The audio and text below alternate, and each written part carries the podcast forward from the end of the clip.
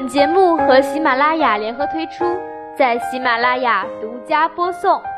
早上好，维他狗营养家的小伙伴们，欢迎收听今天的科普知识。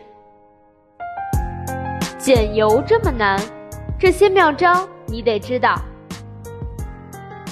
对于现代人饮食习惯，除了盐分、精白米面摄入过多外，油脂摄入过多也是个重要的安全隐患。脂肪对于人体虽然是必备的营养素之一，但是过多摄入却是肥胖、脂肪肝、心血管慢性疾病等重要的危险因子。狗狗每次都跟大家强调健康。饮食要少盐、少油、少糖，但说起来容易，做起来对于很多人来说还是有点难的。毕竟，好吃的东西，它大多都是油、盐、糖比较多的。关于如何减盐、减糖，狗狗之前都已经跟大家聊过了。那今天就来聊聊如何减油这件事。一，怎么判断自己是不是油脂摄入过多？根据《中国居民膳食指南》推荐，一个健康的成年人每天烹调用油量不应超过二十五至三十克，但这只限定了大家三餐中的油脂摄入量，却不包含日常一些饮食所摄入的额外油脂。如果你有下面这些爱好，就要小心油脂超标问题了。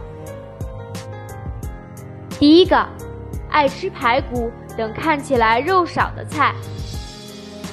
第二个，每周吃油炸、干煸、红烧类菜肴超过三次。第三个，每周吃纯肉馅饺子或者馄饨的频率高于三次。第四个，早餐爱吃油条、油饼、麻团、千层饼等食物。第五个，喜欢吃羊肉串、烤肠等烧烤类食物。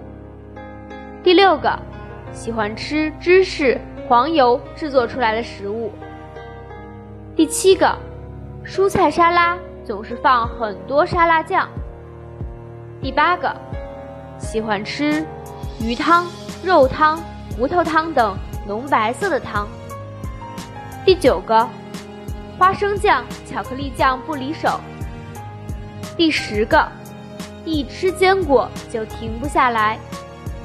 以上这几点都是大家生活中最熟悉的场景不过了。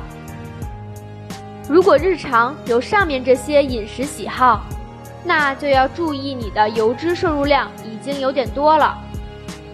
那。除了改掉上面这些习惯外，日常我们要如何正确的减油呢？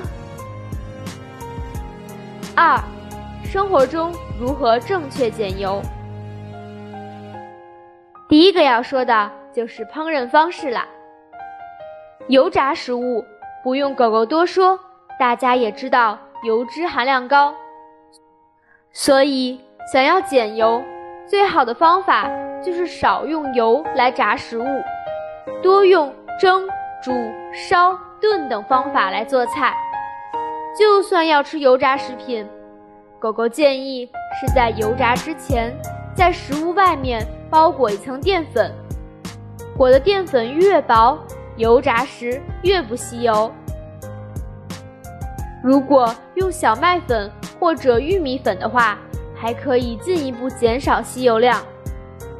另外，油炸食物时，最好把食物切大块点儿，这样可以减少吸油表面积。然后等油温升高时下锅油炸，这样可以缩短油炸时间，减少食物吸油量。第二个要说的就是使用控油壶。健康的成人，每人每天烹调用油量。不宜超过二十五到三十克。但是就中式饭菜的做法而言，放油多少其实全凭手感，所以可以买个控油壶，每次炒菜用油均从控油壶中取出，坚持家庭定量用油，控制总量。第三个要说的就是绿叶蔬菜用水焯。